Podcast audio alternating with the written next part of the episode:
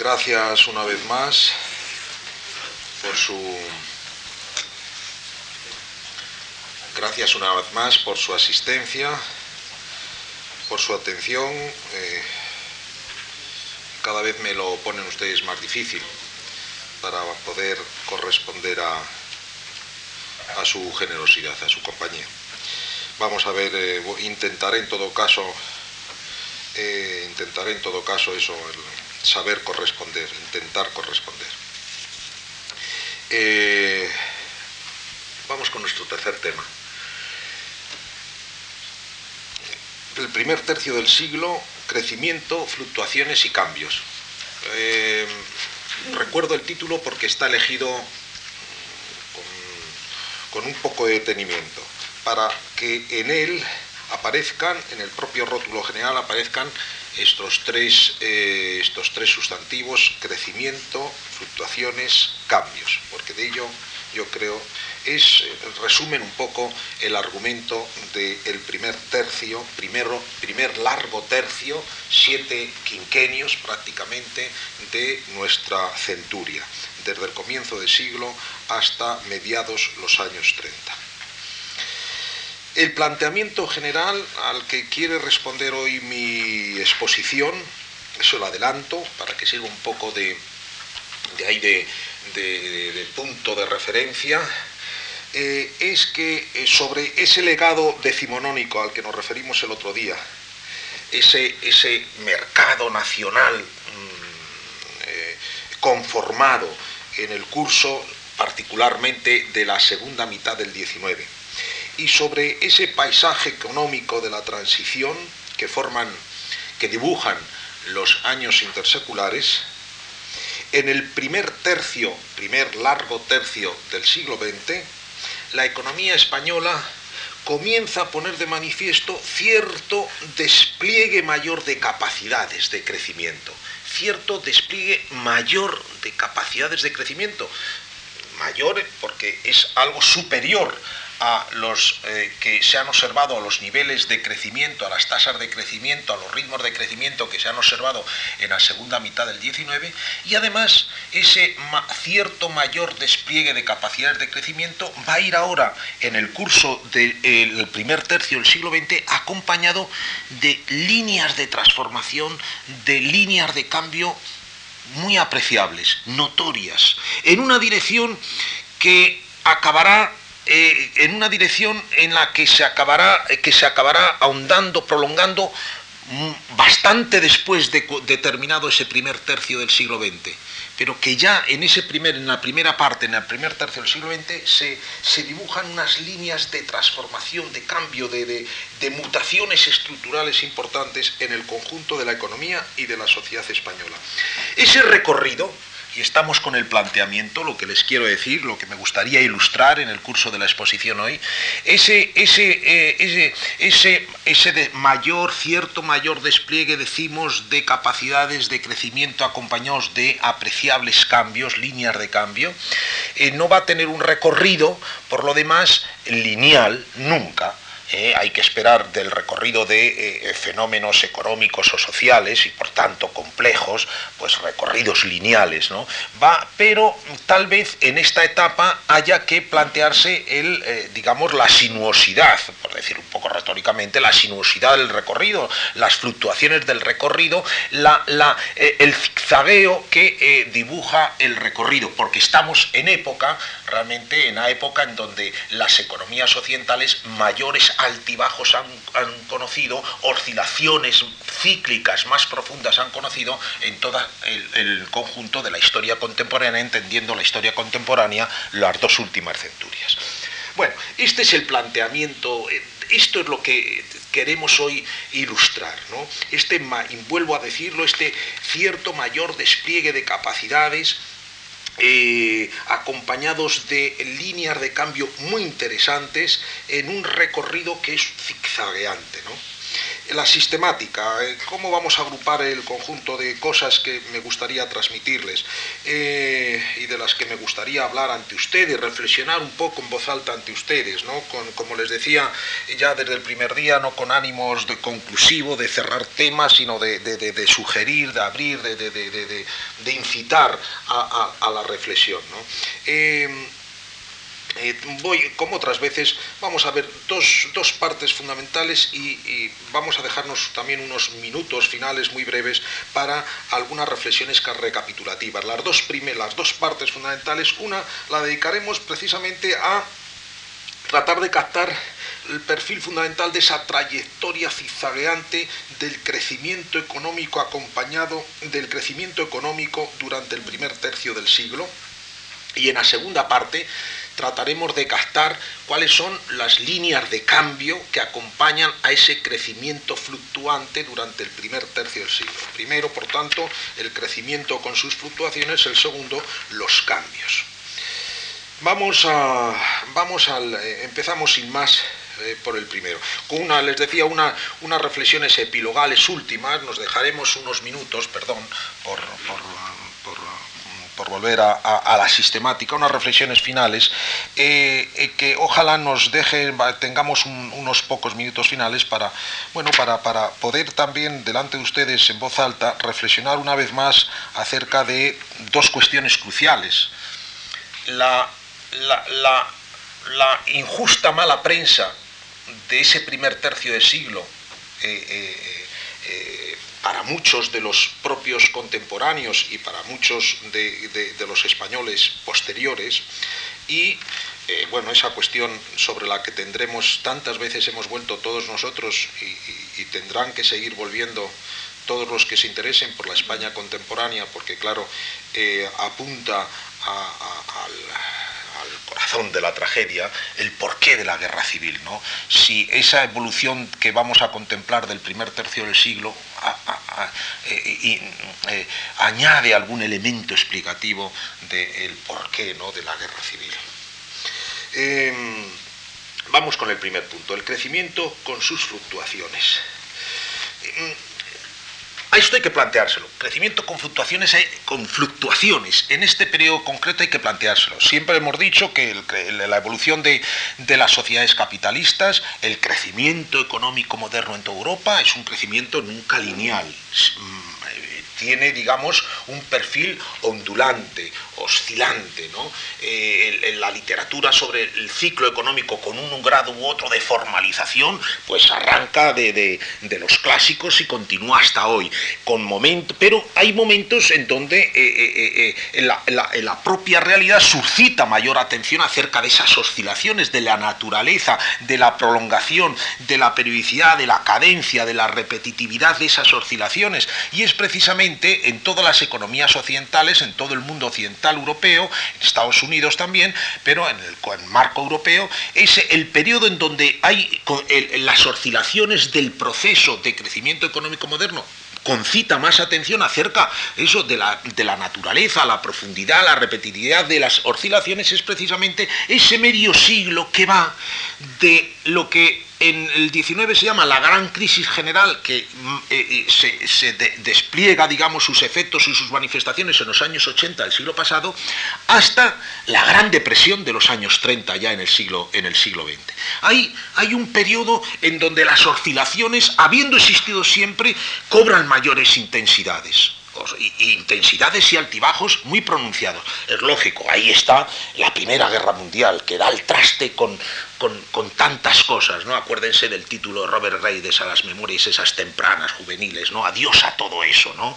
Y después vendrá eh, la crisis de posguerra y la imposible vuelta a la normalidad, como decían los como pretendían los contemporáneos, los agitados años 20, la depresión de los años 30, que impacta primero a la economía norteamericana, o se desencadena la economía norteamericana, pero atravesará el Atlántico y llegará a Europa, una buena parte de Europa occidental ya desde el año 30, ¿no? Es decir, realmente hay ahí, es un periodo eh, eh, que, donde se cuece ahí, ese es el caldo de cultivo de la gran literatura sobre los ciclos económicos, cuando los altibajos, porque los altibajos realmente eran tremendos, eran, eh, provocaban caídas de los productos interiores brutos, del valor total de la producción de un u otro país del orden del 10%, del 8, del 10% un año sobre otro. No estamos acostumbrados ahora a esas oscilaciones con, con tasas de paro del 25 y del 30% pero no en países periféricos, en el Reino Unido, eso eran, eso eran oscilaciones cíclicas, eso eran depresiones, ¿no?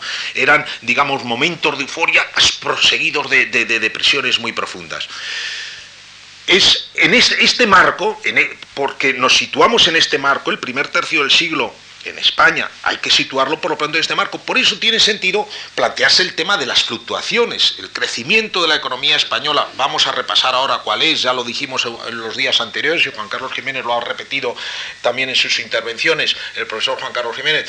Pero eh, volvamos a, eh, lo, conocemos los ritmos de crecimiento, vamos a, preguntarnos por las fluctuaciones, ¿por qué? Porque estamos en época de marcadas fluctuaciones, ¿no? Pues, ¿qué nos encontramos para España? Eh, ¿Qué nos encontramos para España? Eh, les adelanto, cuando desde esta, con esta óptica se repasa lo que es el primer tercio del siglo XX en España, la economía española del primer tercio del siglo XX, de esos siete quinquenios cumplidos que van desde el comienzo del siglo hasta todo el año, digamos, hasta el final del 35, nos encontramos con que el perfil temporal evolutivo de la economía española en él no encontramos oscilaciones de la magnitud de las economías de nuestro contorno. Por lo pronto eso llama la atención. No nos encontramos con esos altibajos en el medio plazo tan, tan importantes como en otros países. Sí hay fluctuaciones, más del corto plazo, más en el corto plazo. Es como si la historia se hiciera muy, si fuera muy zigzagueante efectivamente. ¿no? Pero aquí no nos encontramos con, depresiones de la magnitud que conoce el Reino Unido o que conoce Alemania de la posguerra, que conocerá Francia en parte en los años 30, que conoce Estados Unidos al comienzo de los años 30. Las fluctuaciones existen y son apreciables, pero más en el corto plazo, en periodos bianuales, trianuales. Vamos un poco a volver sobre ello. Que existen fluctuaciones, eso es evidente casi todos los historiadores que han hecho algún intento de periodificación de, la, eh, de, lo que es la formación de la sociedad capitalista nosotros, que es otra forma de nombrar el crecimiento económico moderno, la industrialización, etc., pues sí, siempre acotan este periodo eh, con unas u otras fechas iniciales o terminales, pero casi siempre se refieren a aparte a todo o aparte, o aparte de este primer tercer siglo como el periodo del crecimiento con fluctuaciones. Fluctuaciones las hay, ¿eh? las hay, volvamos a decirlo. Recordemos, para el comienzo del siglo, eh, en el, primer, el primer tercio del siglo, es como si se apretara un poco el paso de los, en términos de ritmo de crecimiento que se había advertido en la, en, el, en la segunda mitad del 19. Si en el 19 se estaba creciendo al 1% la, tasa, la, la, renta por habitante en términos reales, estaba creciendo tasa interanual media acumulativa del orden del 1%, con el comienzo del siglo se gana alguna, se gana alguna décima, leve, modesto eh, avance, pero se gana alguna décima. Eh, del orden del 1, 1, del 1, entre el 1, 1 y el 1,2 de crecimiento para todo el primer, eh, el primer tercio del siglo XX.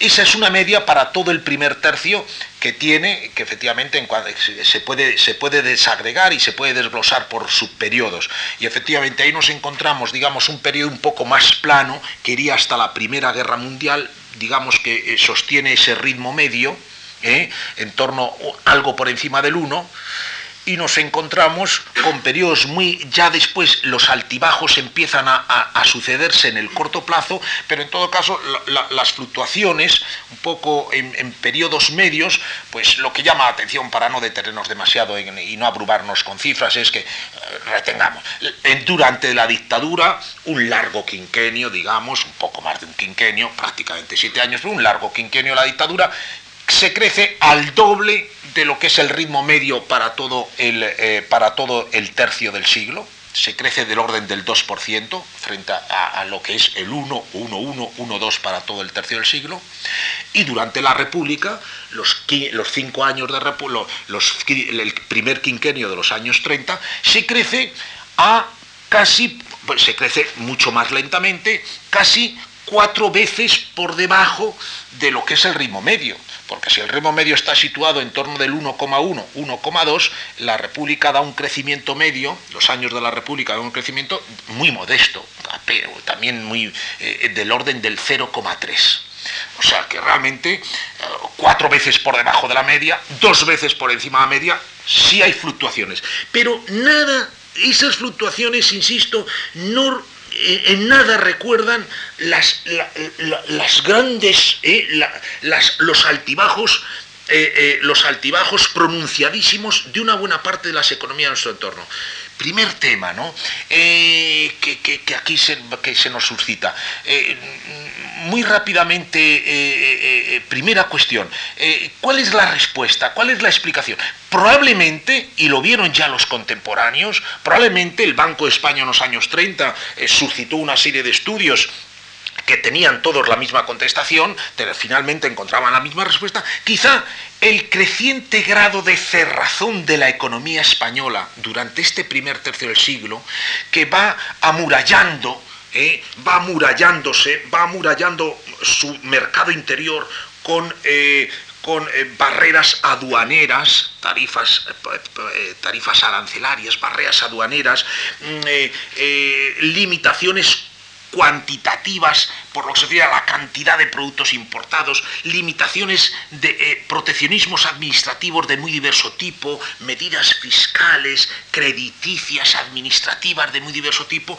poco a poco el, mercado nacional va cerrándose y la economía española va adelgazando sus, relaciones con el exterior frente a lo que había sido la economía de buena parte del 19, que era una economía, como decíamos el otro día, de, fronteras, efectivamente, de, de, de fronteras mucho más porosas, más permeables, de, flujos tecnológicos, financieros, eh, comerciales, eh, eh, mucho más, mucho más de flujos mucho más consistentes, mucho más nutridos. ¿no?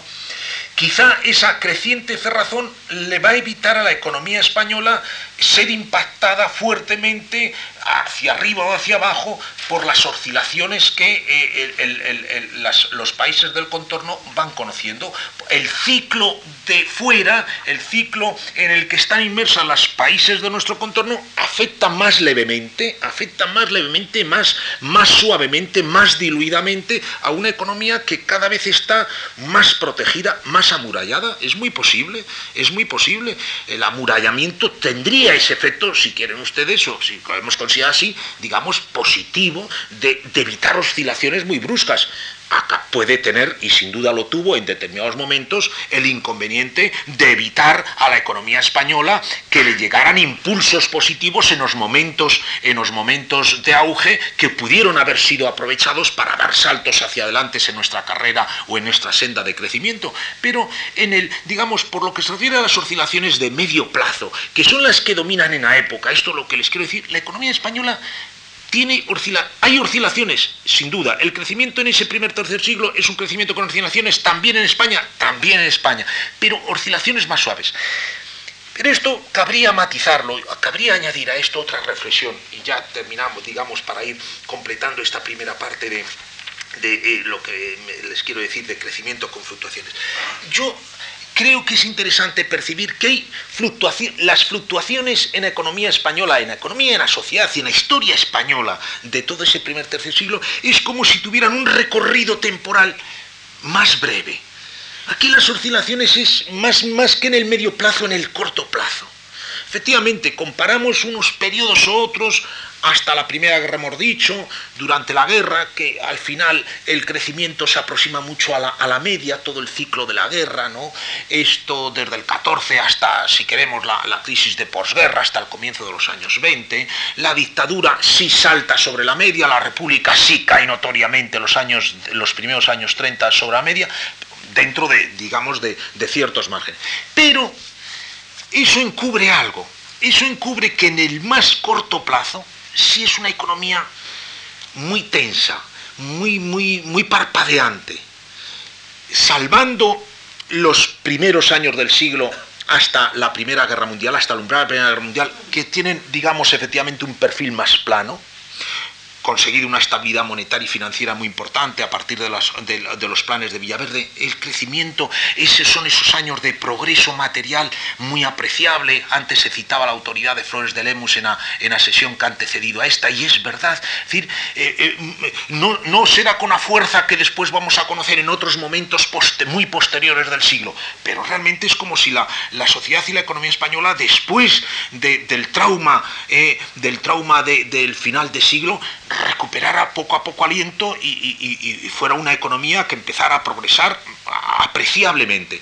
Y eso con un, digamos, con, una, con un perfil relativamente plano, uniforme. Pero a partir de los años de la, los años de la guerra, aunque país, España, país neutral, conoce, digamos, las alteraciones que provoca eh, eh, la guerra en todo el escenario eh, militar, pero también económico y social europeo, a partir de, los años de la Primera Guerra Mundial, ya todo se entrecorta mucho más. La guerra, que la media para los años de la guerra, pues nos da un crecimiento muy parecido a la media, cada año se parece muy poco al anterior y al siguiente el año 14, la segunda mitad del 14, los primeros años y los primeros meses del 15 son de, una gran convulsión, de, eh, eh, de un gran desconcierto, se decía, un gran desconcierto económico, paralización de inversiones. No se sabía cómo podía afectar la Primera Guerra Mundial a la economía española. Se obturan líneas de salidas tradicionales de productos que nos los dejan de comprar los países beligerantes. En cambio, nos demandan productos para los que la industria española no estaba preparada para abastecer en las cantidades que se nos pide desde fuera. Eso sigue un par de años de euforia económica extraordinaria, el año 15, el año 16, todavía el año 17, pero eso se corta de nuevo bruscamente desde finales ya desde finales del 17, comienzos del 18 y sobre todo la segunda mitad del 18, con una crisis profunda, en, el, en el 18, 19, todavía 20. La, dictadura que como media da una tasa alta, como vemos, pero hay, por lo menos hay dos dictaduras, ¿no? Hay hasta el 27 o a finales del 27, en donde incluso la historia política de la dictadura pues cobra algún éxito y puede presentar algún éxito en el terreno, no solo en el terreno económico, sino en el terreno incluso militar, la campaña de, la campaña de África y demás hay dos dictaduras hasta, bueno, no me refiero al directorio civil del director militar, hay dos dictaduras por lo que se refiere a resultados obtenidos, ¿no? que eventualmente podrían legitimar ante ciertos sectores de la opinión la, suspensión de garantías constitucionales, la interrupción de la normalidad constitucional, hasta el 27 y después del 27, una, que es un régimen obsesionado por la caída de la peseta, por la pérdida de pulso de la economía en mercados exteriores, etc. Lo mismo que en la República, ese 0,3 que nos sale para todo el quinquenio, pues también es, es, es, el resultado de momentos muy distintos, porque la república, al menos hay dos repúblicas, al menos, al menos hay dos repúblicas, la del primer bienio, la del bienio hazañista, y la, y la, y la, que empieza es, eh, con, tanta, que, que, se despierta con tantas ilusiones y con tanta ambición y con tanta obra hecha en pocos meses, ¿no? siempre hay que recordar eso, eh, los que nos dedicamos a, la enseñanza. Eh, eh, como ministro de Instrucción Pública, Fernando de los Ríos inaugura 10.000 escuelas en España. Eso es realmente impresionante, con los medios de la época, en apenas un año. ¿Eh? en apenas un año, ¿no? Entonces, em, pero eso se corta muy tempranamente, ¿no? Empieza a cortarse en casas viejas desde el comienzo del 33, llegará el 34 y, ya tenemos otra república, ya tenemos otro, otro clima económico, etc.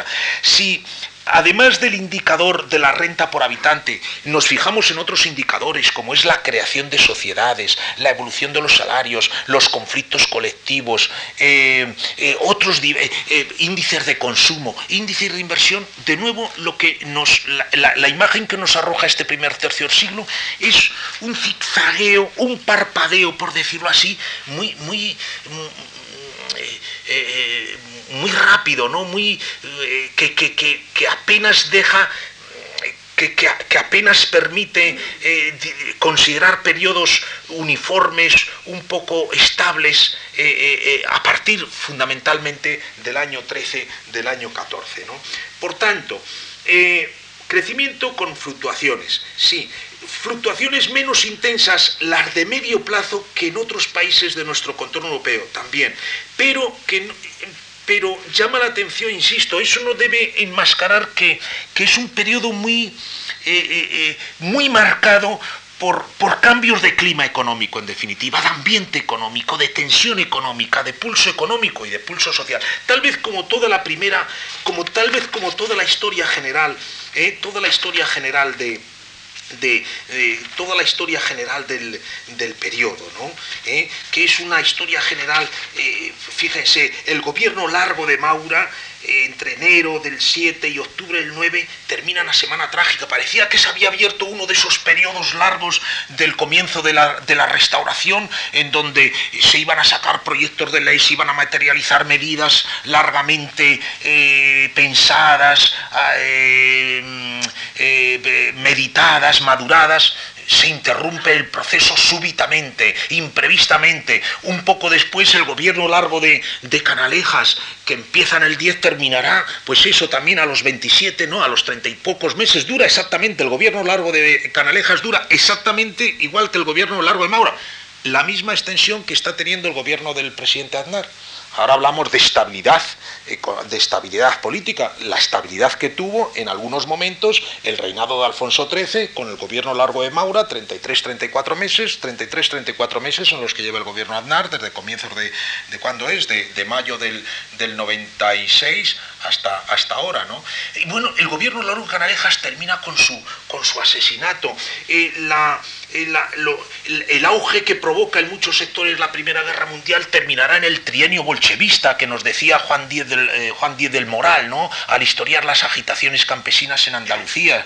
Eh, la República, eh, perdón, los intentos de autogeneración del sistema de partidos tras la crisis de, la, de posguerra después de la, Primera Guerra Mundial, al final de la Primera Guerra Mundial, termina con el golpe militar del, 13 de septiembre del 23. La República misma, pues todo en la República huele un poco a, prisas, a, precipitación, ¿no? Porque, porque el, tiempo, el tiempo escapa. Eh, hay que ser un poco benevolentes con determinados periodos de la, de la historia española. La, la República dura como desde las elecciones generales de 1977, aquel 15 de julio, hasta, la forma, hasta las elecciones generales de octubre del 82. Fíjense ustedes si hubiéramos tenido que juzgar la democracia española de, de después del régimen franquista por lo que pudo hacerse entre el 77 y el 82. Pues eso fue la vida de la República. Eso fue la vida de la República. Todo, todo, todo en ello, todo eh, cuando se estudia ese régimen, sobre todo realizaciones materiales, todo da un aire de eso, de precipitación, de, de, prisas, ¿no? Esa, esa frase que se lee en alguna página de ese gran amigo por lo demás de la Segunda República, ahora estamos celebrando el centenario de su nacimiento, a Hemingway, ¿no? De eso es todo lo que sabes, que te mueres y no tienes tiempo de aprenderlo. Pues eso, eso para, para la República es, es, eh, yo alguna vez lo he aplicado hablando de la, de la República. Bueno, en síntesis, no, no, no, no, no, no nos detengamos más. Primer punto, una síntesis lo quiero decir en este primer punto. Un periodo, el primer tercio del siglo, en el que desde luego, no insistió en ello porque lo hemos dicho ya reiteradamente en sesión anterior, en que se crece. No es un tiempo perdido. En términos de crecimiento económico, el primer tercio del siglo XX, volveremos después a decirlo, ha tenido mala prensa y no es un periodo perdido se crece, se crece más de lo que se estaba creciendo en el 19. ¿Eh? Se crece más levemente, modestamente, pero se crece más de lo que eh, eh, se estaba creciendo en el, y con especial intensidad, hay que reconocerlo, durante los años 20. No es España la Italia de Giolitti de comienzos del siglo que despega fuerte, ni siquiera aquí se conocen los crecimientos que en algún momento de la Italia musuliniana se, se conocen. Pero España no es un tiempo perdido en términos de crecimiento económico. No es un tiempo perdido, lo ha vuelto a, subrayar hace unos eh, anteriormente en esta misma tarde el profesor Juan Carlos Jiménez, no es un tiempo perdido tampoco en términos de, digamos, de, eh, eh, en términos comparados con los países de referencia, con esas potencias europeas que, marcan, el, marcan el tono en el conjunto del continente. No perdemos posiciones respecto de Francia. No perdemos posiciones respecto de Alemania, las ganamos respecto de Inglaterra, que ya, ya ha empezado esa, la pérdida de vitalidad de la economía inglesa tan fuerte desde finales del 18 hasta la segunda mitad de la época victoriana, ya ha empezado a perder ya al final de la época victoriana, la, Inglaterra eduardiana ya ha empezado a perder, ya ha empezado a perder eh, vitalidad. Ganamos posiciones en términos, por ejemplo, de poder adquisitivo, de, renta por habitante, en términos de poder adquisitivo. Ganamos posiciones, no espectaculares, pero ganamos posiciones. Pero respecto, en general, de la media que conforman esas, esos tres grandes países, Reino Unido, Francia, Alemania, mantenemos posiciones. No está mal, no está mal porque estamos hablando de periodos que aunque cruzados por la tragedia de la Primera Guerra Mundial y de, la, y de, los, y de los agitados años 20, de la depresión de los años 30, son años en donde estos países afianzan poderío económico y potencia económica y capacidad de, y capacidad de producción industrial.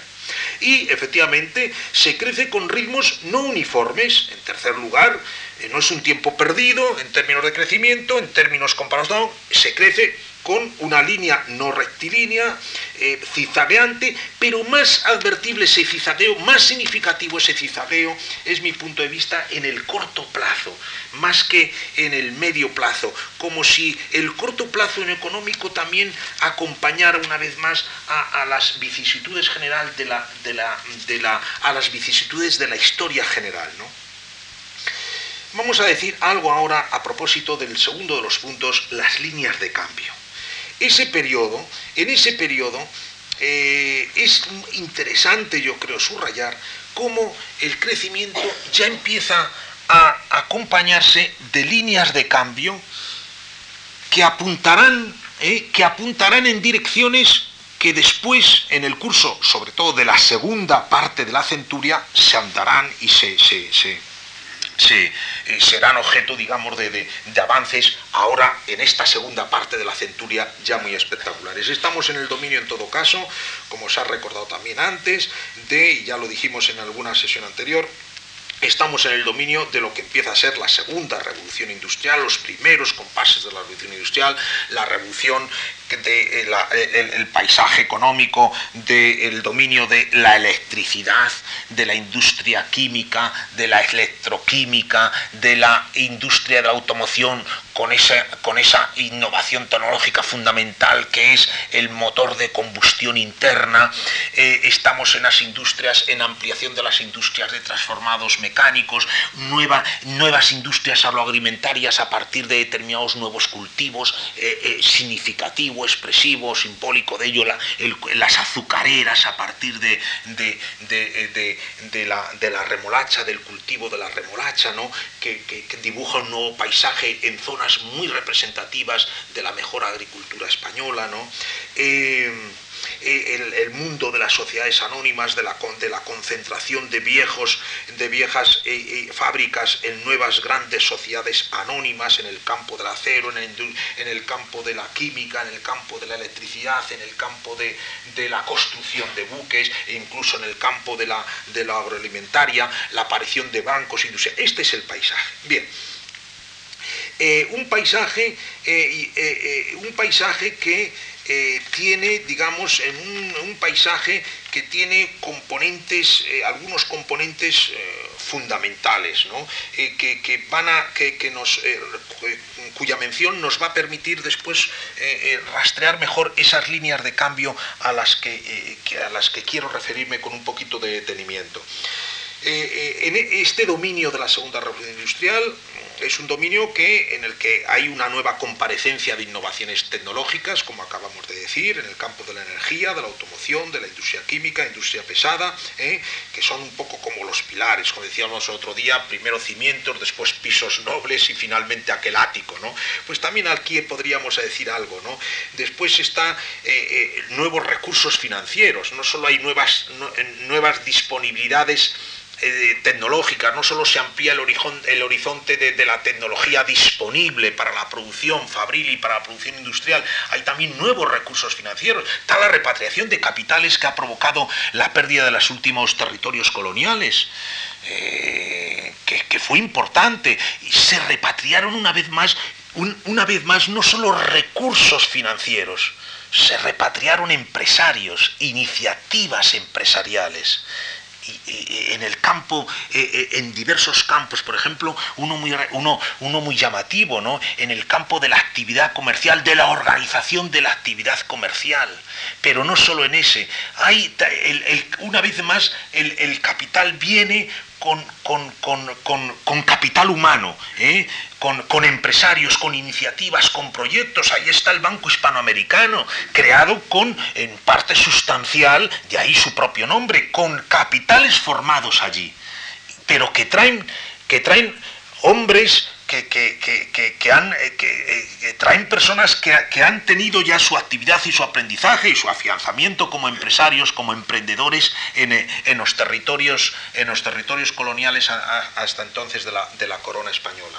Hay, nuevos recursos financieros a, partir de las repatriaciones, a partir de nuevas oleadas de capital europeo, alemán, inglés, francés, eh, cierta movilización de los recursos nacionales, del ahorro nacional, eh, a medida que se van creando nuevas oportunidades de negocio, eh, nuevas oportunidades de inversión.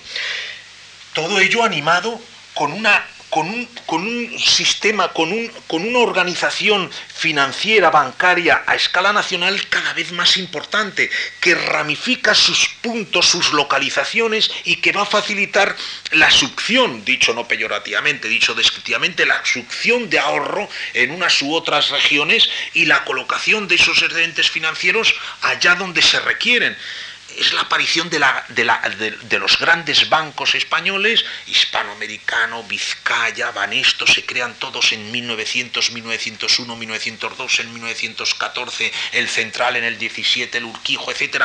Cuando llegamos al año 17-18 los grandes bancos ya están todos, porque el Santander y el Bilbao venían de atrás. Eh, a comienzos de siglo darán un salto y establecerán segundas grandes sucursales en Madrid, segundas, segundas grandes centrales en Madrid. A partir ese momento, poco a poco, la, banca irá ramificando a través de un sistema de apertura de sucursales una malla sobre todo el territorio nacional. Y claro, que eso contribuye a canalizar el ahorro, porque el, el ahorrador, el, el, el, que tiene, el, que de su actividad obtiene algún tipo de excedente financiero, lo coloca a través de los depósitos en una malla que va a permitir canalizar esos recursos y destinarlos allá donde surjan más oportunidades de inversión. ¿no? Todo eso nueva tecnología, nuevos recursos con nuevos dispositivos para eh, hacer circular esos excedentes financieros, esos recursos financieros, se complementa finalmente, a este sería ahora nuestro ático, con una política también cada vez más activa de fomento de la producción nacional. El 19 termina con políticas de protección arancelaria, las canovistas, las del el arancel de guerra del año 91 ¿eh? El, 19 es el siglo de la protección arancelaria. Con el 20 la protección arancelaria cada vez se irá reforzando más con políticas activas. Sería la política arancelaria desde un punto de vista de la política de protección poner barreras a la entrada de productos del exterior, barreras aduaneras, eh, pago eh, por paso por, eh, por, por, frontera de productos que provienen del exterior, bueno, no deja de ser una, podríamos decir, una, una política de protección pasiva. Con el 20 se pasa a políticas más activas de protección para situar en mejores condiciones de competencia a las empresas nacionales que cumplan determinados requisitos. Y a esas empresas que cumplan determinados requisitos o que estén establecidas, instaladas en, sectores que se consideren de importancia nacional por su condición estratégica, por su condición de sustitutivas de importaciones, por su condición de proveedoras de industrias intermedias, etcétera, a esas industrias se las irá colocando cada vez en mejores condiciones crediticias, financieras, de facilitarles facilitándoles expropiación de terrenos, de ampliación de instalaciones, asegurándolas en determinadas ocasiones la colocación de parte de su producción a través de circuitos, pues, de circuitos eh, controlados por la administración. Esa política de fomento que empieza con Maura, empieza con Maura, Maura fundamentalmente en, el gobierno largo de Maura y que irá, irá reforzándose cada vez más en el 17, después durante la dictadura, durante la República no se corta esa política, se atenúa en algún caso, se tratan de eliminar injerencias extremas, de supervisar mm, eh, eh, eh, niveles, digamos, de, de no transparente administración de algunos de esos dispositivos que se han creado, pero sigue siendo la economía de los años 30 una economía muy protegida, una economía tan protegida que evitó probablemente el impacto más fuerte de la Gran Depresión que afecta mucho más duramente al conjunto de países de Europa Occidental. Bueno, en este marco de segunda revolución industrial, con estas innovaciones tecnológicas, con, esta, eh, con estos nuevos recursos financieros, con esta política de aliento de la producción nacional, eh, nos encontramos con una, con una economía, con una economía y con una sociedad que empiezan a, eh, a conocer líneas de transformación muy apreciables, eh, muy apreciables. Quiero eh, subrayar fundamentalmente, quiero fijarme fundamentalmente, les quiero, les quiero comentar a ustedes cuatro líneas de transformación que me parece que son especialmente interesantes. La primera de todas, la diversificación del tejido industrial. En términos de industrialización, eso es muy llamativo. El 19 es el reino todavía, por decirlo así, perdón usted un poco la retórica, de la industrialización, como nos decía Vicens, muy focalizada en el mapa unos pocos puntos. Nada, no se parece en nada a una mancha de aceite, la industrialización. Más bien es, esos son puntos muy localizados, muy aislados en el territorio. En el País Vasco, en unos pocos kilómetros, como decíamos el otro día, de la ría del Nalón, del final del Nalón, eh, esto, en, la provincia de Barcelona, en algún otro punto, en las cuencas centrales asturianas, en algún otro punto de la geografía o septentrional o meridional de la península pero la industrialización 19 es una industrialización muy focalizada. El 20, la primera, el primer tercio del 20, lo más llamativo desde el punto de vista del conjunto de industrialización es cómo se va ramificando, cómo se va diversificando el tejido industrial. Desde todo punto de vista, sectorialmente, la química aparece y la química se desparrama, la electricidad, las industrias eléctricas se desparraman, la electricidad evita, eh, salva muchas hipotecas a efectos de localización, se decía antes también muy bien por el profesor Juan Carlos Jiménez, de muchas industrias, porque a través de la red eléctrica es posible suministrar energía a, empresas que la, necesiten muy lejos de, los, de, dónde se genera esa energía y con, digamos, en términos de costes eh, muy adecuados. Entonces, eh, en, la, en, la, química, le decía, en la construcción naval, en la en automoción, en agroalimentario, empieza a diversificarse el, tejido industrial desde un punto de vista sectorial, desde un punto de vista también territorial. En el 19, esa industrialización muy focalizada, era muy focalizada territorialmente y sectorialmente. Cataluña tenía su, toda su industria prácticamente concentrada eh, en la provincia de Barcelona entre las desembocaduras del Besoy y Obregat, e industria textil. Bueno, y el otro punto, y la otra capital, en Sabadell, a unos pocos kilómetros, la industria lanera, pero poco más. Era una industria textil, Barcelona, capital de industria textil, que concentraba el 70 al 80% de los efectivos de la producción de ese sector.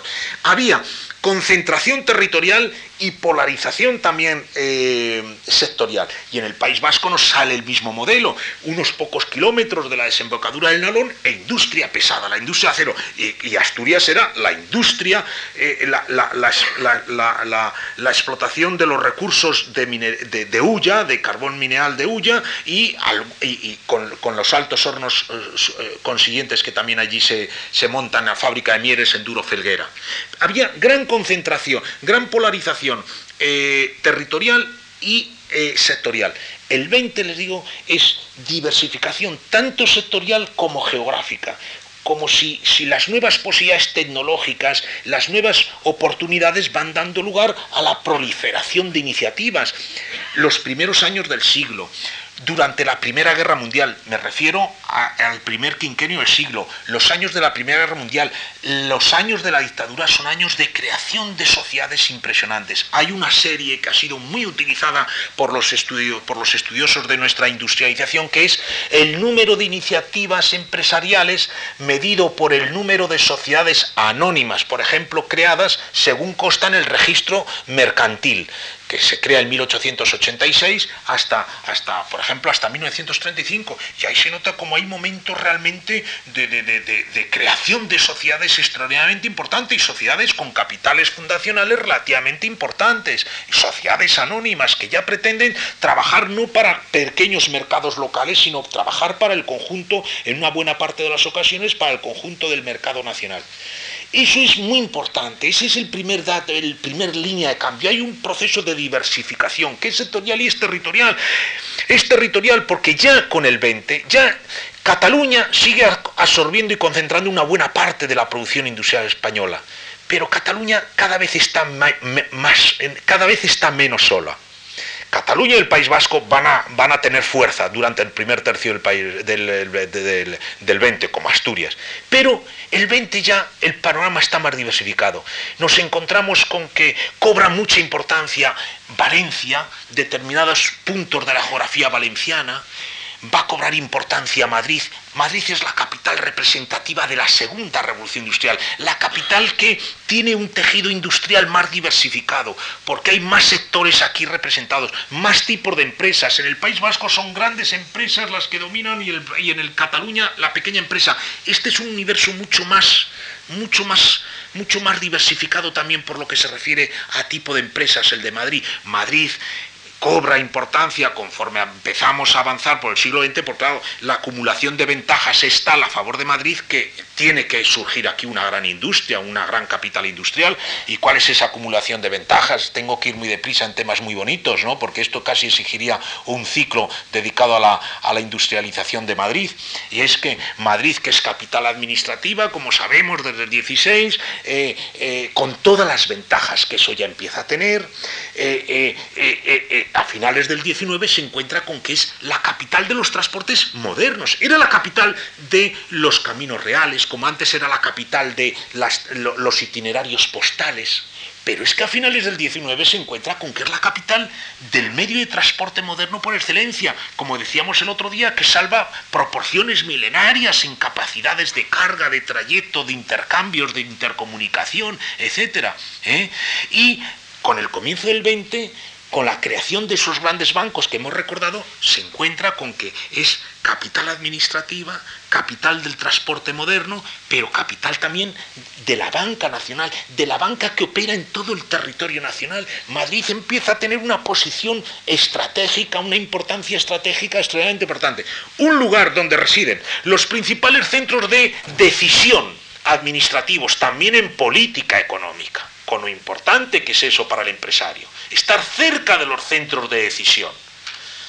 Un, lugar que concentra los principales centros de decisión administrativos, de política en general, de política económica, que es capital de una red radial de transportes modernizados, que es capital de un sistema bancario ya de alcance nacional, ahí tiene que surgir actividad productiva de otro tipo y efectivamente surge una industria muy, muy, muy, muy diversificada, porque aquí surge industria química, surge industria construcción, pero surge industria química, surge industria eh, de transformación metálicos en una amplísima gama, surge industria agroalimentaria. Madrid, el Madrid del comienzo del 900 es, el, Madrid se va convirtiendo desde el comienzo del 900 en la capital de la segunda revolución industrial de España.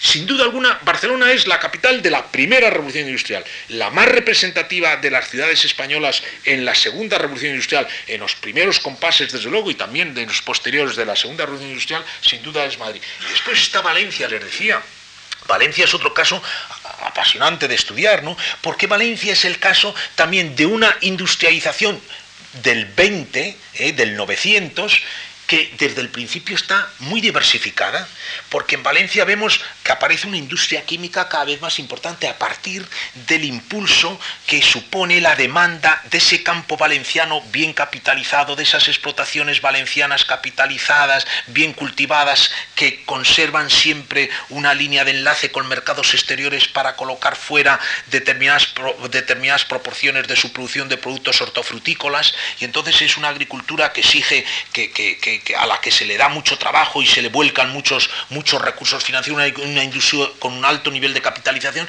y esa industria eh, eh, demanda fertilizantes y a partir de la demanda de fertilizantes empieza a aparecer una industria química apreciable en el país valenciano. Esa misma agricultura necesitará todo tipo de utensilios, máquinas de riego para esa, para esa agricultura valenciana en donde el riego es un esmero, es un, es un digamos, es un, es, es, es, es les decía bien, es un, es un prodigio, ¿no? Y entonces ahí aparece una industria de, de máquinas, herramientas, de construcciones mecánicas, es una, es una agricultura a la valenciana que exporta tradicionalmente, que refuerza su capacidad de exportación durante los primeros compases del siglo, por tanto tiene que ser una agricultura que cuide mucho la presentación del producto, el embalaje del producto, y de ahí, ahí ese es el origen de la industria de la madera, que es la industria del mueble, que después era la industria del juguete.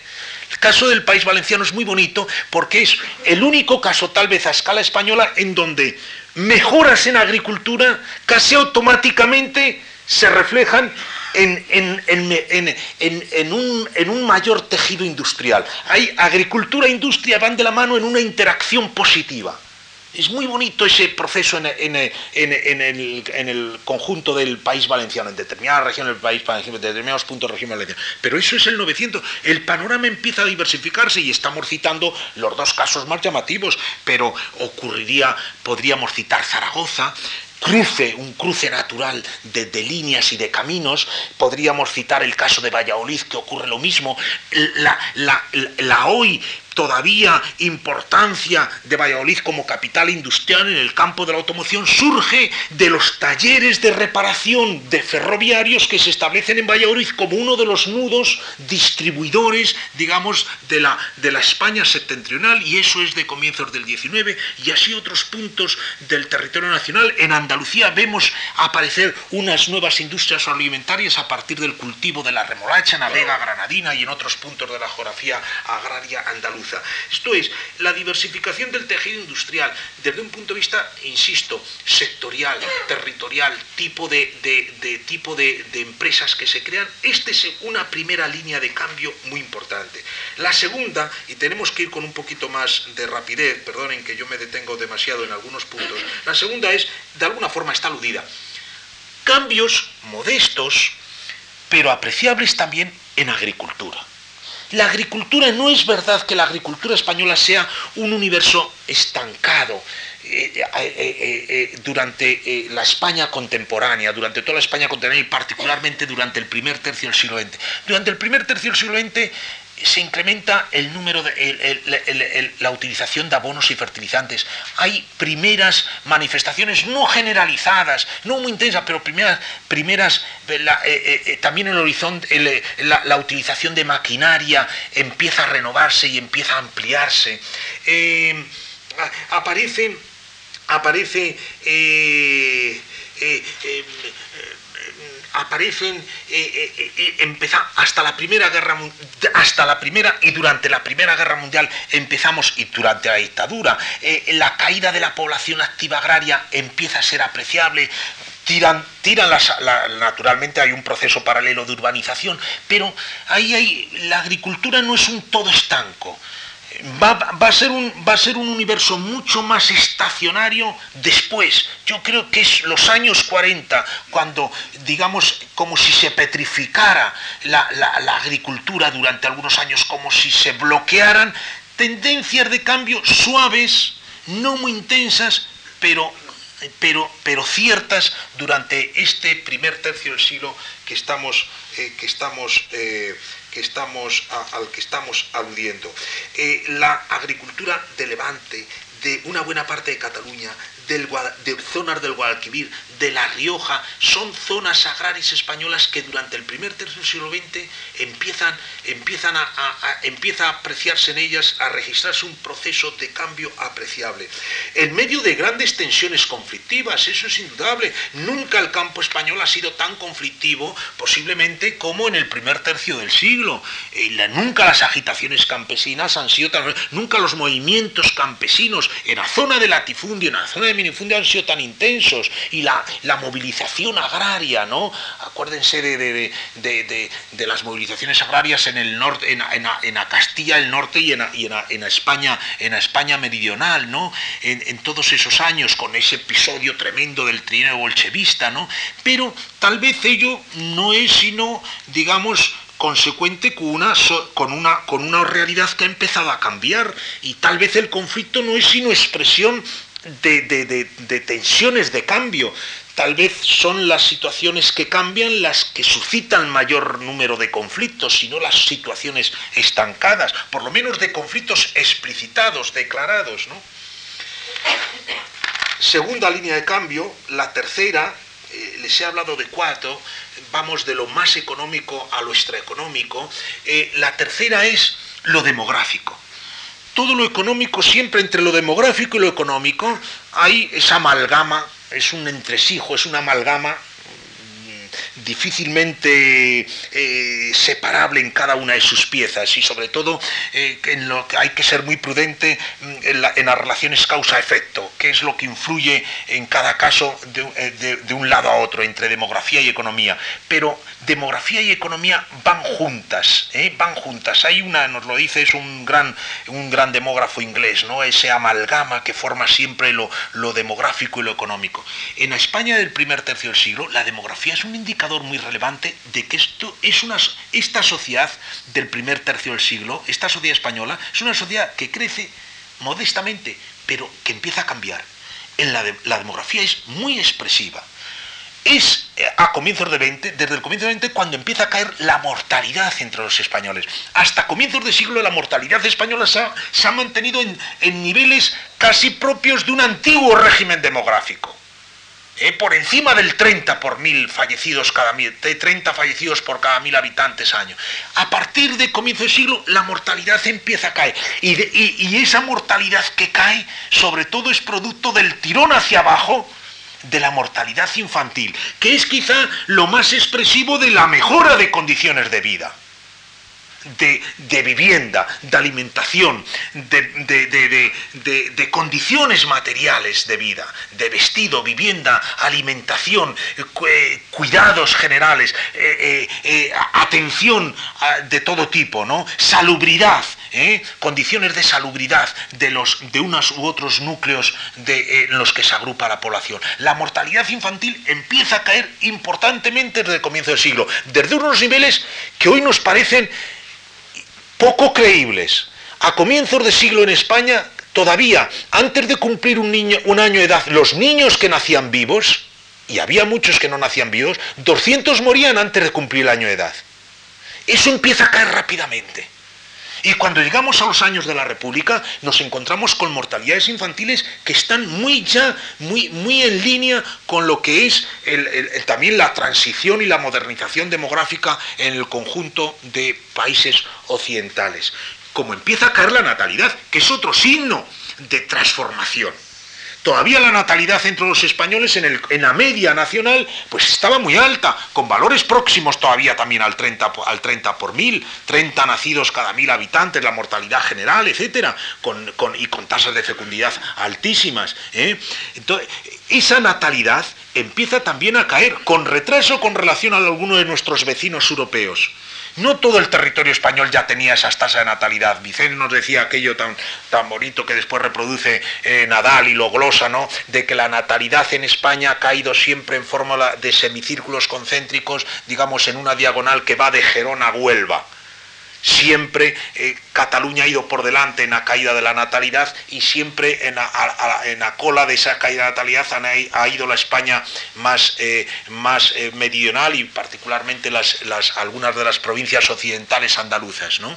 Eso a finales del 19, comienzos del 20 es muy claro. Pero la natalidad empieza a caer. Hay dos momentos de especial caída, escalones pronunciados de la caída de natalidad. La Primera Guerra Mundial es posible, es explicable porque hay un proceso de movilización, de, de desplazamiento a la población de núcleos rurales a urbanos importante durante la Primera Guerra Mundial y durante la Segunda República tal vez hay la influencia de una cultura más laica, más, digamos, eh, menos, eh, eh, con, más, con más elementos de referencia de uno u otro tipo, ¿no? Respecto de los comportamientos de hombres y mujeres frente a la procreación y frente a la, a la, frente a la procreación y a la vida, ¿no? Pero hay dos caídas, hay dos caídas, pues y la propia crisis y, el propio, y, la propia caída de ritmo de crecimiento de la Segunda República, naturalmente, también puede estar influyendo. el enrarecimiento de la situación económica a partir de un determinado momento en determinadas zonas españolas durante la Segunda República puede estar influyendo, por supuesto, en comportamientos frente a la vida. ¿no? Pero tanto en la mortalidad como en la natalidad, también la, la demografía yo creo que es un, un indicador expresivo y, no estamos aludiendo a la urbanización. España, el proceso de urbanización durante el primer tercio del siglo también es apreciable. ¿no? Y por último, y muy rápidamente, porque no me corresponde a mí, ni soy yo autoridad en la materia, pero déjenme que lo cite porque me parece que debe de completarse siempre con alguna alusión a este punto, la España del primer tercio del siglo, desde luego que no es una sociedad estancada, no es una sociedad inmóvil, no es una sociedad eh, paralizada, lo pone de manifiesto que es imposible en una sociedad paralizada encontrarse con la creatividad cultural y particularmente la creatividad científica que se aprecia en toda la primera mitad del siglo, en todo el primer tercio del siglo XX en España. Pedro Laín eh, eh, nos viene enseñando a través de esa ordenación generacional de científicos españoles de renombre que crean escuela, realmente la riqueza de lo que él llama la generación de eh, la generación de Cajal y después la generación eh, la generación de Cajal que es la de Torres Quevedo la de la de la de Torroja la de San Martín la generación después de Menéndez Pidal de Gómez Moreno de Asín Palacios la generación de Ortega pero la generación de Ortega es la de Marañón un Jiménez Díaz muy joven la de Díaz la de Blas Cabrera en el mundo de la física la de Rey Pastor la del 27 pero que la del 27 es la de los poetas y la de los creadores literarios, pero es la generación de los grandes filólogos, entre otros, La Pesa, Tamaso Alonso, eh, en, el mundo de la, eh, la Fuente Ferrari en el mundo de la historia del arte, de, los discípulos de Blas Cabrera en determinados desarrollos de las, de las ciencias, de, las ciencias físicas. Realmente, eh, una España con esa capacidad de, creatividad en el campo estrictamente científico, no puede ser una España móvil. El otro día lo comentaba con alguno de ustedes, un dato que es muy revelador, que llama la atención como esas 10.000 escuelas creadas en apenas un año y medio eh, eh, al frente del Ministerio de Instrucción Pública de, Fernando de los Ríos, por cierto, que este año se conmemora, este, es el 50 aniversario de su muerte. Otro dato les decía apabullante, que vamos, que llama la atención. La Junta de Ampliación de Estudios se crea en 1907 dato interesante. La Junta de Ampliación de Estudios, esa especie de plataforma para eh, facilitar, lanzar posgraduados españoles mm, buenos con acreditado expediente a las mejores universidades europeas del Reino Unido, de Alemania, de Francia, ya algunos a Estados Unidos, esa Junta de Ampliación de Estudios, esa especie de, digamos, de, rampa de lanzamiento que se crea en 1907 con un eh, aparato administrativo mínimo, todo lo llevaba allí Bartolomé Cosío casi manualmente, esa pequeñísima célula, desde un punto de vista organizativo administrativo, es capaz de situar con periodos relativamente largos de estancia en universidades europeas entre 1907 y 1935, toda su vida, toda la vida de la Junta de Ampliación de Estudios, 4.000 posgraduados españoles. No es un país inmóvil, un país desde un punto de vista científico-cultural cerrado, un país que, vive al margen de, las grandes transformaciones que también paralelamente se están conociendo en el conjunto del continente. Si este elemento sirviera para redondear un poco esa, esa, esa, eh, esa, eh, esa esa situación, esas tendencias de cambio, pues tendríamos, digamos, si esto sirviera para completar, eh, pues efectivamente nos, permitiría mm, eh, captar eh, un poco más esa imagen de una sociedad no inmóvil, una sociedad cambiante de la de que es toda la del primer tercio del siglo XX. Les decía, y ya termino, estoy abusando todos los días de su benevolencia, de su atención, de su tiempo. Déjenme dos minutos más, solo dos minutos más. Dos reflexiones finales. Uno, si es verdad todo lo, si yo hubiera acertado en el planteamiento que les he querido transmitir del primer tercio del siglo XX, desde luego, saldría por una parte que es injusta la mala prensa que ha tenido la restauración en general y particularmente eh, el primer tercio del siglo XX. El primer tercio del siglo XX pues ha sido un siglo con mala prensa, y yo creo que, el origen, pues ya lo decíamos el otro día, pues está a partir del hipercriticismo de los contemporáneos del 98, las críticas despiadadas de Ortega a todo lo anterior, a ese espectáculo un poco fantasmal, espectral, que él consideraba que era la política de la España y, la vida pública de la España antes de 1914, de su conferencia de vieja y nueva política. Hay que explicarlo eso porque se trataba de dar paso, lo dice explícitamente, a una nueva generación con mejor formación, que se ha aprovechado ya de esas salidas al exterior, que ha consolidado posiciones en el terreno, de, en el terreno universitario, en el terreno profesional, en el terreno técnico eh, importantes. Entonces se, se trata de abrirle paso a una nueva generación y tal vez hay, eso eh, eh, exige acentuar las críticas de, quienes hasta ese momento tienen las responsabilidades de unos u otros ámbitos de, la vida social. ¿no? Pero a las críticas de los regeneracionistas se sumarán las de Ortega, eh, eh, desde posiciones del todo opuestas, la dictadura no hará sino echar arena sobre todo lo que ha sido el anterior reinado de Alfonso XIII, en la Segunda República, mm, para legitimarse, mm, no, eh, tratará con brocha gorda todo lo que ha sido el primer, los, de los tres primeros decenios del siglo, y no digamos después el franquismo, que de alguna forma ha de afirmarse frente a, digamos, lo que eran las coordenadas y la tónica de la vida política, vida pública de antes de la guerra. Eh, yo creo que la, desde posiciones muy encontradas, el primer tercio del siglo XX ha sido maltratado.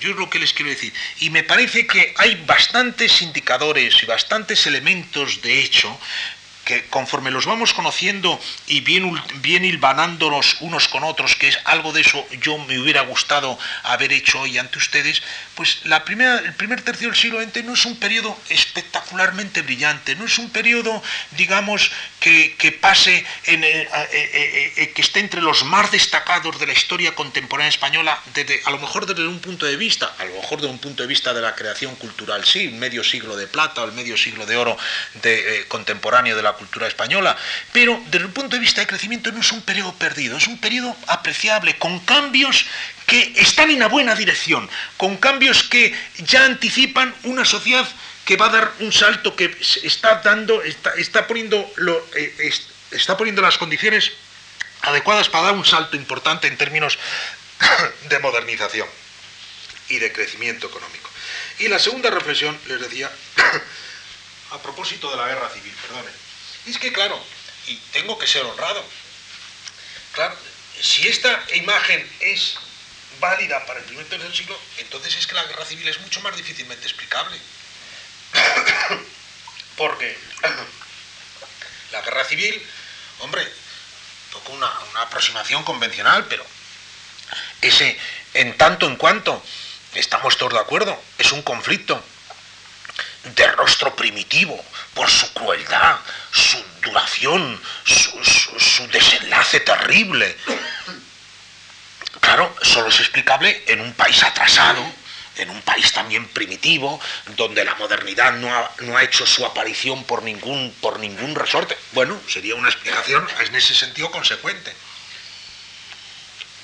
Pero claro, si estamos en una sociedad que ha empezado a cambiar, demográfica, culturalmente, económicamente, es una sociedad que avanza, que mejora sus condiciones de vida y de prosperidad y de bienestar en general, pues claro, la guerra se nos hace más difícilmente explicable, es un poco es, introducir perplejidad. Yo se lo digo, yo se lo digo eh, sinceramente, porque la guerra civil española, eso estamos, yo creo, es, el rostro más primitivo de una sociedad, por feroz, por prolongado, por cruel, ¿no? Esa madre España con su vientre a cuestas, con sus férulas, ¿no? Decía César Vallejo en aquella España, aparte de mí este cáliz, esos, poemas finales de, de César Vallejo tan bonitos, ¿no?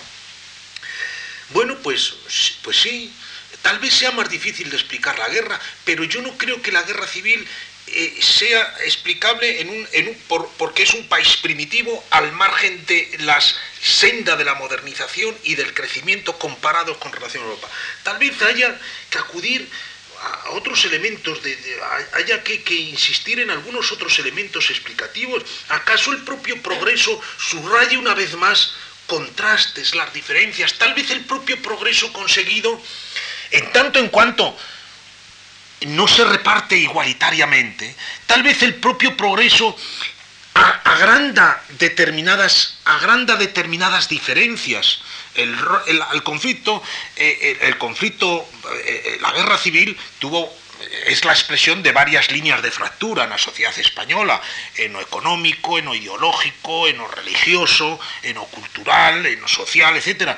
Tal vez el propio progreso material de diversas formas agranda diferencias, los contrastes, y al mismo tiempo que introduce elementos de movilidad en la sociedad, pues eh, eh, eh, introduce elementos, puede, eh, introduce, al agrandar las diferencias, hace más, más, hace eh, más potencial el conflicto entre, entre los opuestos, entre campo, ciudad, agricultura deprimida, agricultura exportadora, regiones más atrasadas, regiones que avanzan más rápidamente, cultura religiosa, cultura laica, una distribución de la, de la, de la propiedad cada vez más eh, una, una distribución de la propiedad muy desigual, pero que se hace todavía mucho más desigual en la medida en que algunas explotaciones avanzan más rápidamente que otras, porque algunas se modernizan antes, han empezado ya a modernizarse que otras. Y tal vez haya que acudir una vez más, fíjense, aquello que hablábamos en la primera, eh, en la primera, en la primera de nuestras eh, exposiciones, déjenme terminar así, eh, aludiendo a esta tragedia del siglo XX en España, porque todo el siglo XX pues, ha estado hasta hace muy poco polarizado por esa tragedia, pues eh, la expresión mediterránea de la radicalidad. Todo, eh, la España de los 30, esa España convulsionada y tensa y conflictiva de los 30, durante la República y durante la Guerra Civil, no, es, no reproduce hasta cierto punto, sino radicalizadamente, las tensiones que se observan en casi toda Europa, ¿no? Y también que alcanzaron niveles de radicalización iguales, ¿no? En, en, buena parte de los escenarios europeos. Habría que, que, que, que, una vez más darle vueltas a esta capacidad de, de, radicalización de algunos países mediterráneos para hacer mucho más, eso, más hondos determinadas y más, más cortantes determinadas tensiones de corte europeo. Yo creo que Italia también es un buen ejemplo de ello, ¿no? Porque la guerra civil que se solapa con el, movimiento de resistencia en Italia durante una buena parte de la Segunda Guerra Mundial, pues expresa también un, nivel de radicalización, sobre todo en determinadas partes de la geografía italiana, del territorio italiano, muy importante. Yo creo que tal vez algo de, la capacidad de radicalización, eh, de esta tendencia hacia lo radical de los países mediterráneos, pues pueda ser un elemento que haya que utilizar. En todo caso, como les digo, no, eh, mi, mi visión, nuestra visión, visión del primer tercio del siglo en punto a modernización económica, crecimiento económico, no añade sino elementos de perplejidad. ¿Cómo fue posible en un país que, se estaba, que estaba avanzando y estaba tal? Habría que acudir a, factores personales, no lo sé, a factores personales en el sentido de, de, de, determinadas... El factor humano yo creo que cada vez le vamos dando más importancia conforme vamos, eh, vamos conociendo la historia española de nuestros, de nuestros días. ¿no? El factor humano influye, influye muy importante. Los movimientos colectivos y los factores estructurales y las condiciones de base, claro que predeterminan, condiciones, etcétera. Pero el factor humano después es muy importante. Pues tal vez el factor humano acabó, acabaron decidiéndolo dos de los tres grandes franciscos de, de la dos de los tres franciscos que acaban, que acaban polarizando una buena parte de la historia española, digamos, contemporánea. ¿no? Esto, el que acabó siendo durante tanto tiempo, eh, estuvo al frente de la jefatura del Estado entre el 37 y el, y el 75, el que fuera uno de los líderes del Partido Socialista, y ese tercer don Francisco, el eh, que fue fagocitado durante años por, los otros dos, que es don, don Francisco Giner de los Ríos, ¿no? que acaso representaba pues, la España más, más abierta eh, y, que eh, más, más laboriosa, más tolerante, más civilizada y que durante muchos años pues no tuvo sitio en la historia de la España del siglo XX.